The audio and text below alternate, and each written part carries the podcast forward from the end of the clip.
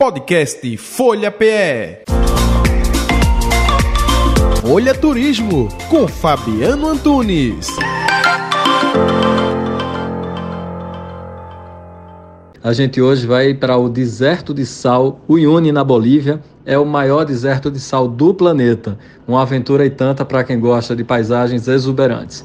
E aí, normalmente, por onde o visitante começa? Primeiro, ele vai normalmente para La Paz, capital de, do país, e aí depois de La Paz, ele vai sentido Uyuni. Então, a cidade, normalmente, que o turista né, vai chegando ali próximo ao deserto de sal, é Potosí. E aí, de La Paz até Potosí, a gente, se for economizar, tem a opção de ônibus e tem a opção de voo. O voo é pertinho, 40 minutos, mas é um valor bem caro. Então, quem tiver apertado de grana e quiser fazer esse destino de qualquer forma, dá sim para economizar fazendo de ônibus. Mas aí são 10 horas de ônibus e o preço realmente é muito, muito, muito abaixo do que o voo. E aí, chegando em Potosí, a gente vai pegar um 4x4, tem várias agências ali na cidadezinha que fazem essa expedição pelo Saladione. A melhor época é pós período de chuvas, porque ele fica com o piso espelhado. Então a gente tem aquele efeito de estar tá andando ali sobre um espelho d'água. É muito lindo esse lugar. É, você normalmente não consegue nem ver a linha do horizonte, porque o céu e, o,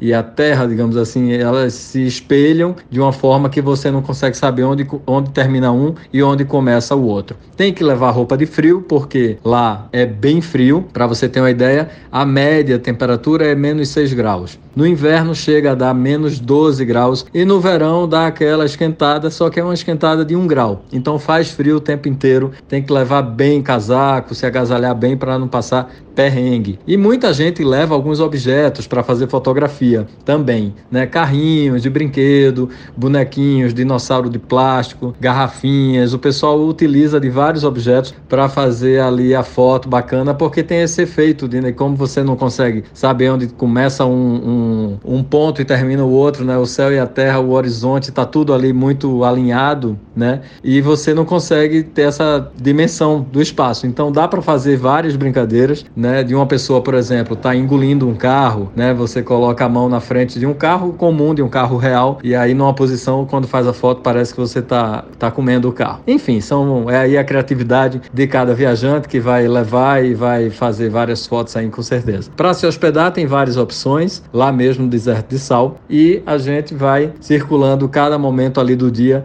por um trecho diferente dele. É bem bacana essa viagem. Quem quiser mais dicas de destinos, segue a gente lá no Instagram, tem o site também, que é o rota1976.com, matérias completas como essa do Deserto de Sal, e no Instagram, Rota1976. Um abraço. Podcast Folha PE. Folha Turismo, com Fabiano Antunes.